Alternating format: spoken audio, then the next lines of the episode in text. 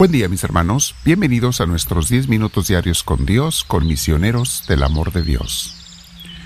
No olvides suscribirte si no lo has hecho presionando al final del video nuestro logo que es la cruz con el Espíritu Santo, la palomita, y pone suscribirte o follow en los eh, podcasts para que mucha gente se le dé a conocer a los que no nos conocen estos momentos, estas clases de formación espiritual estas oportunidades de estar con Dios. Bien, nos sentamos en un lugar con la espalda recta, los hombros y el cuello relajados. Te invito a que respires profundo con mucha paz.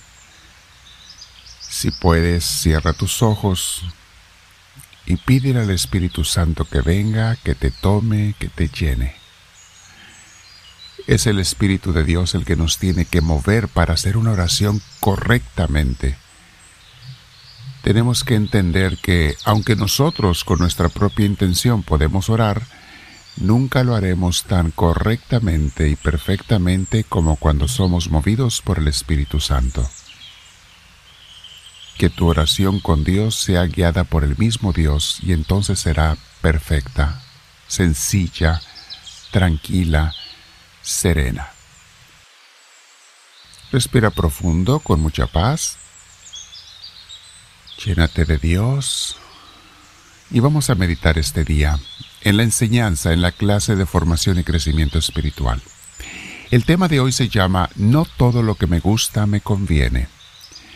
Estamos en el capítulo 10 del segundo libro de Imitación de Cristo que habla sobre del agradecimiento por la gracia de Dios.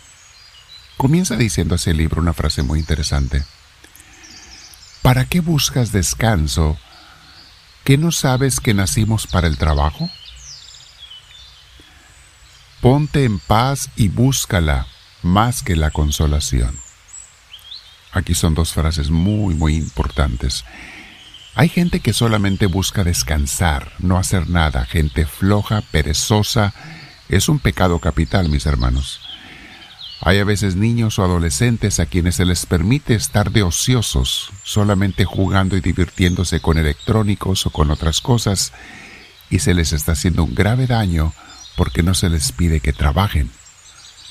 Cada quien a la capacidad de su edad en la casa debe trabajar y ayudar.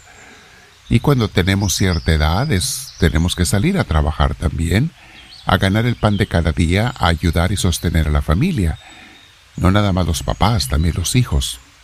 Bueno, hoy nos recuerda eso este libro. Venimos a trabajar, no a puro descansar. Por supuesto que también hace falta el descanso, pero que no se te olvide que tenemos que trabajar.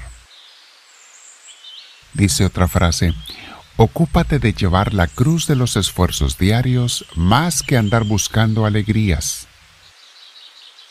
¿Cómo somos convenencieros, mis hermanos? Buscamos nada más las alegrías y los gozos y a veces no queremos esforzarnos. A eso se refiere la cruz de los esfuerzos diarios. La cruz de vencerte en tus debilidades.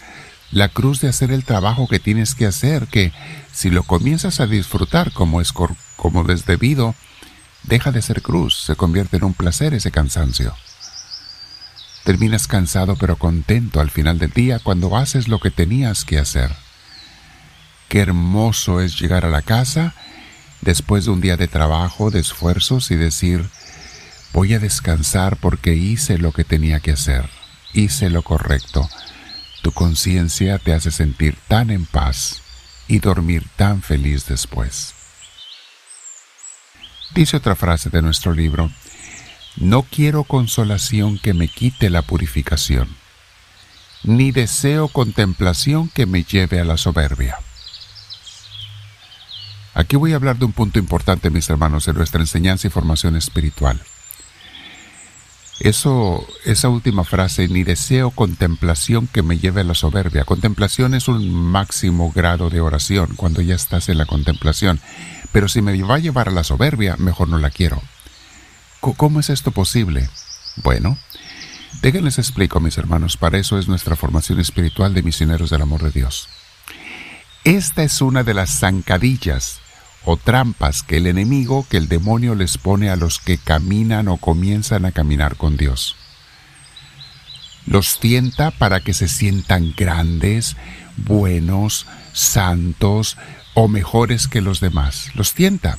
Como ya estás orando, te dice el diablo, mira, qué buena eres, qué bueno eres, fíjate, ya casi te salen las alas de ángel. Wow, no eres como tu esposo, como tu esposa que no ora.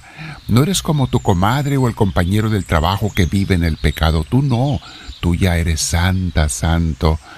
Mis hermanos, qué trampa tan más común y en la que caen tantas personas que empiezan en su caminar espiritual. No vayas a caer en ello, mis hermanos. Mucho cuidado con esto, porque se puede perder todo mérito y crecimiento espiritual por caer en el orgullo espiritual. También existe el orgullo espiritual cuando te sientes más grande que los demás porque practicas actos religiosos, porque vas a misa y el otro no, porque rezas el rosario no sé cómo y otros no. Mis hermanos, orgullo espiritual, una trampa muy común del demonio. Es una forma de descarrilarte, la usa el demonio. Vas como si fueras un tren sobre la vía correcta en la que Dios te ha puesto, caminando, y el demonio se las averigua para sacarte de esa vía que Dios te puso, te descarrila, te saca de la dirección correcta. No siempre te lleva a hacer cosas malas, hacer pecados, simplemente te quiere llevar a que ya no sigas creciendo, a que ya no hagas el bien a nadie, a que no conviertas almas para Dios. A cómo nos engaña el demonio por allí. Mucha gente que estuvo en un tiempo en el buen camino se pierde porque el demonio los descarriló. Es por eso que a veces vemos en las iglesias, en las comunidades, a gente que estuvo muy comprometida y después de un tiempo se retiran. ¿Qué pasó? Los descarriló el demonio utilizando sus debilidades que tenían. Por ello, mis hermanos, es tan importante tener siempre un guía espiritual. Una persona preparada, no cualquiera puede ser guía espiritual. Una persona que tenga el entrenamiento y la preparación y el conocimiento. No solamente en carne propia, sino los estudios de serios, en un lugar serio, respetable. Nos va a llevar y nos va a mantener en el camino correcto.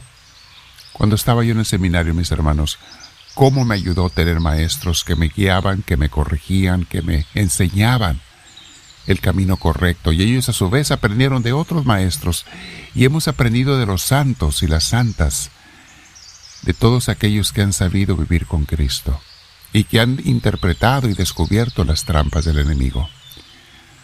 No te pierdas siempre de llevar este crecimiento espiritual, mi hermana, mi hermano, o algún otro, pero que sea un bueno, dado por una persona capacitada. Dice la frase siguiente, pues no es santo todo lo que es alto, ni todo lo que es dulce es bueno, ni todo deseo que tengas es puro, ni todo lo que amamos es agradable a Dios. Cuánta verdad hay aquí, mis hermanos, y esto es un tema muy, muy amplio que voy a dejar para mañana. Mañana en la oración, en la siguiente oración, Quiero meditar eso. Voy a repetir esta última frase, mis hermanos, porque la gente se engaña creyendo que todo es bueno. No, no, no, no. Hay cosas que no son buenas aunque se te hagan agradables. Viene el tiempo ahora que te invito a que te quedes meditando con el Señor en esas palabras. Reescucha, lee esto que te mencioné, está abajo en tu podcast o en tu YouTube. Vea los comentarios del autor con la flechita hacia abajo y o los tres puntitos y ve esos escritos, medítalos, repítelos para que aprendas, crezcas y ayudes un día a guiar a otras personas.